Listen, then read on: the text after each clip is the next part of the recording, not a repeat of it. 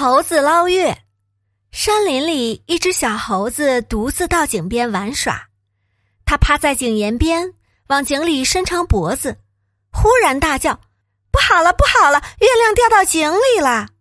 大猴子听到叫声，跑来朝井里一看，也跟着大叫起来：“糟了，糟了！月亮掉到井里去了！”老猴子带着一群猴子朝井边跑来。当他们看到井里的月亮时，都一齐惊叫起来。老猴子说：“我们快想办法把月亮捞起来吧！”大家都义不容辞的响应老猴的建议，加入捞月亮的队伍中。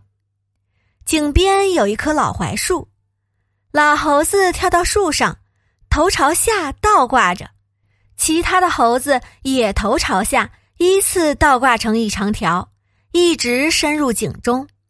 小猴子体轻，挂在最下边。他对着月亮一抓，可是怎么也抓不到月亮。小猴子不停的抓，折腾了老半天，依然抓不着月亮。倒挂了半天的猴子们觉得很累，老猴子也渐渐腰酸腿疼。他猛一抬头，发现月亮依然在天上，于是他大声说。不用捞了，月亮还在天上呢。猴子们都抬头朝天上看，月亮果真好端端的在天上呢。